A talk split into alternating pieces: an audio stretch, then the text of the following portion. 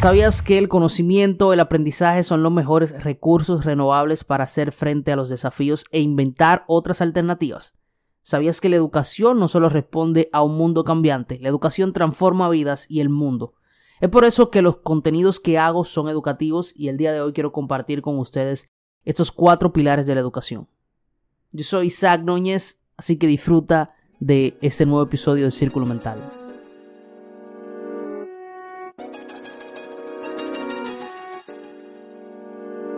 Saludos gente, ¿cómo están? Bienvenidos al Círculo. Soy Isaac Núñez, médico, creador de contenido. No busco cambiar el mundo, busco impactar la vida de al menos una persona.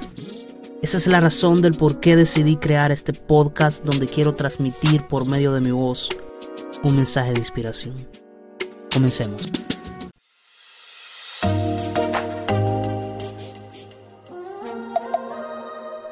Saludos familia, qué gusto, qué placer estar aquí de vuelta con ustedes en este nuevo episodio de Círculo Mental. Y quizás me escuchen hablando un poquito extraño, es que tengo un problema con una muela, entonces me ha estado molestando bastante. En esta nueva era de tecnología, y quiero hablarles de la educación. En esta nueva era de tecnología donde vivimos una vida acelerada, una vida descontrolada, ya la educación realmente no se basa en la adquisición de grandes cantidades de conocimientos abstractos. Eso ya no es útil. La educación y la enseñanza debe centrarse en hacer el aprendizaje capaz de aprovechar las oportunidades, es decir, educar para que ese conocimiento, esas enseñanzas que se están impartiendo sean de cosas que realmente se utilicen, de cosas que nosotros podamos ser capaz de utilizar a lo largo de toda la vida. Así que en lugar de acumular un montón de conocimientos de cosas que probablemente nunca utilicemos, se deben desarrollar más bien competencias que permitan a las personas aprovechar. Para conseguirlo, la educación tiene que estructurarse en torno a cuatro pilares de conocimiento que sustenten o que sostengan este nuevo sistema. Y esto la UNESCO le entendió hace mucho tiempo y decidió desarrollar cuatro pilares. Dentro de esos cuatro pilares está aprender a conocer. Esto es por un lado para descubrir y comprender el mundo que nos rodea y al que pertenecemos, y por otro para adquirir el placer por el conocimiento. De esta manera podemos procurar despertar el interés y transmitir ese placer que hay oculto en el aprendizaje.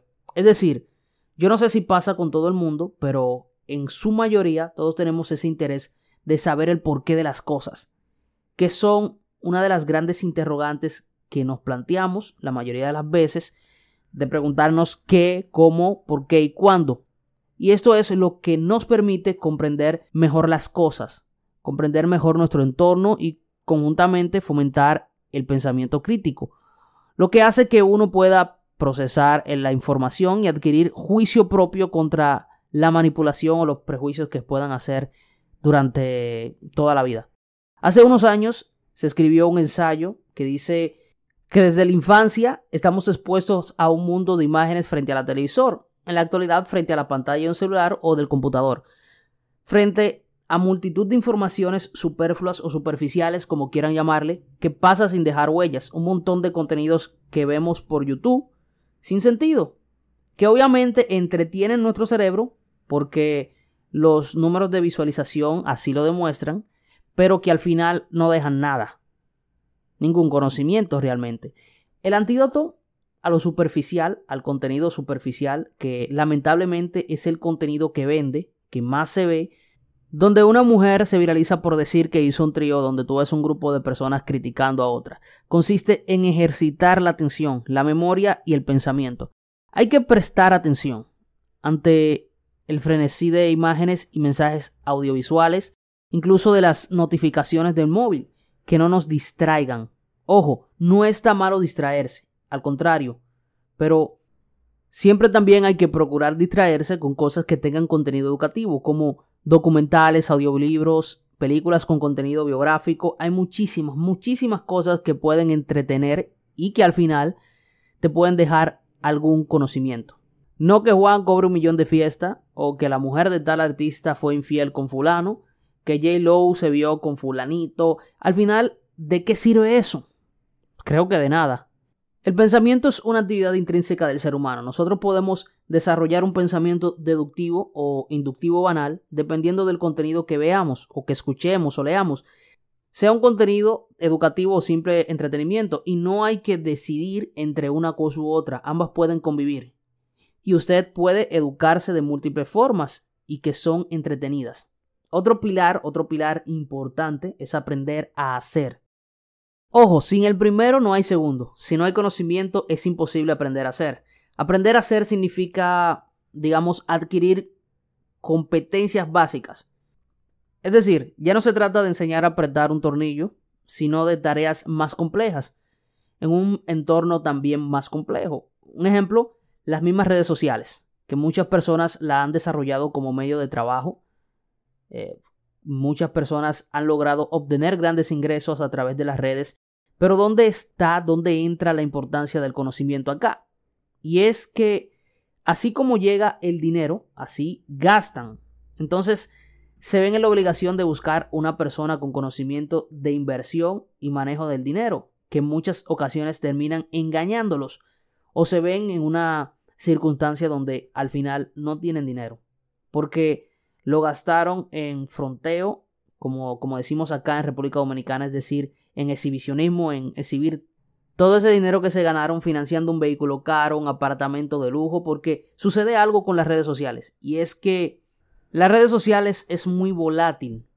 Hoy puede que tenga todo el mundo, que todo el mundo te siga, que todo el mundo te vea, pero puede que pase el tiempo y llegue otra persona que te robe ese público y que entretenga más que tú. Y solo el que tiene conocimiento se puede mantener, a pesar de que pierde ese público. Puede mantenerse porque hizo buenas inversiones o supo colocar bien su dinero en un lugar que le pudiera seguir dando ingreso.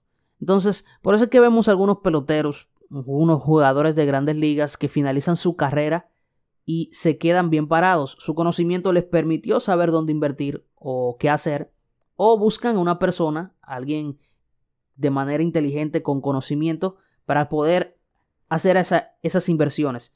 Pero vemos a otros que tuvieron contratos millonarios y terminaron mal. Aparte de los peloteros, se ve mucho también con los artistas. Tú ves artistas que hacen, acumulan una gran cantidad de dinero haciendo conciertos, vendiendo discos y ahora más con el asunto de las redes sociales que le permite eh, crecer de manera increíble y acumular grandes cantidades, cantidades enormes de dinero y no tienen el conocimiento para saber dónde invertirlo. Entonces comienzan a derrochar ese dinero, comienzan a comprar vehículos, cosas que se devalúan y finalizan su vida luego de que se acabe esa popularidad sin dinero.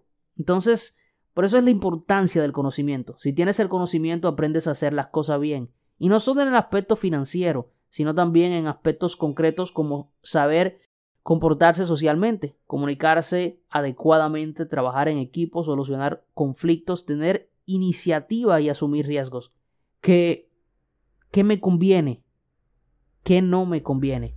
Entonces, vamos al tercer pilar. El tercer pilar de la educación que es aprender a vivir juntos.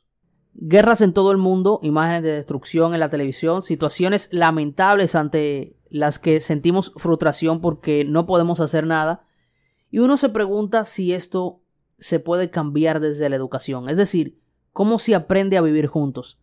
Y se puede hacer, se puede hacer fomentando los conocimientos de los demás, de sus culturas, y acá es donde entra la importancia de los medios de comunicación, la radio, los canales de YouTube. Estos han dedicado en su mayoría a proyectar lo que vende, lo que es controversial. Porque lo que es controversial sube los números y los números dejan como resultado dinero para mi cuenta. Y por eso es que tú ves pocos canales de YouTube, de radio, de televisión que emiten contenido educativo. La guerra económica de las naciones que parecería no tener ningún sentido, que parecería no tener ninguna relación con la educación, fomenta y premia la competitividad y el éxito individual. A veces se extrapola a la escuela por ejemplo, alumnos buenos que sacan buenas notas eh, versus alumnos malos que tienen malas calificaciones o que suspenden y les decimos brutos o cualquier adjetivo descalificativo hacia esta persona, pero no nos detenemos a pensar qué hay detrás. Tienen todas las mismas oportunidades, el mismo contexto, el mismo apoyo socioeconómico. Eso es lo que debemos de pensar antes de juzgar a una persona o antes de descalificarla. Nosotros podemos aprender a vivir juntos en centros donde conviven personas de diferentes etnias, procedencias, religiones y culturas. Eso sí, creando un contexto común de igualdad, con el objetivo y proyectos comunes, proyectos en conjunto donde todos los niños tengan las mismas oportunidades y las mismas herramientas para poder desarrollarse.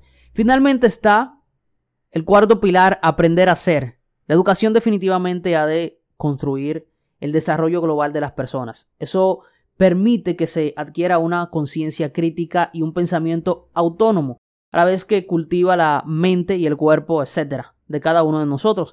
En palabras más llanas, más claras, la educación es la que nos permite definirnos como personas, es la que determina nuestro comportamiento, eh, educación, la educación que nosotros adquirimos en los centros con nuestros familiares y con la sociedad.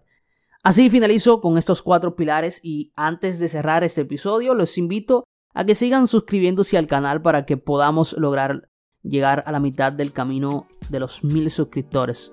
Así que por favor inviten a sus amigos, inviten a sus colegas a suscribirse al canal. Gracias a todo el que se ha suscrito al canal, valga la redundancia. Le envío un fuerte abrazo desde acá. Yo soy Isaac Núñez, me despido de ustedes. Hasta luego.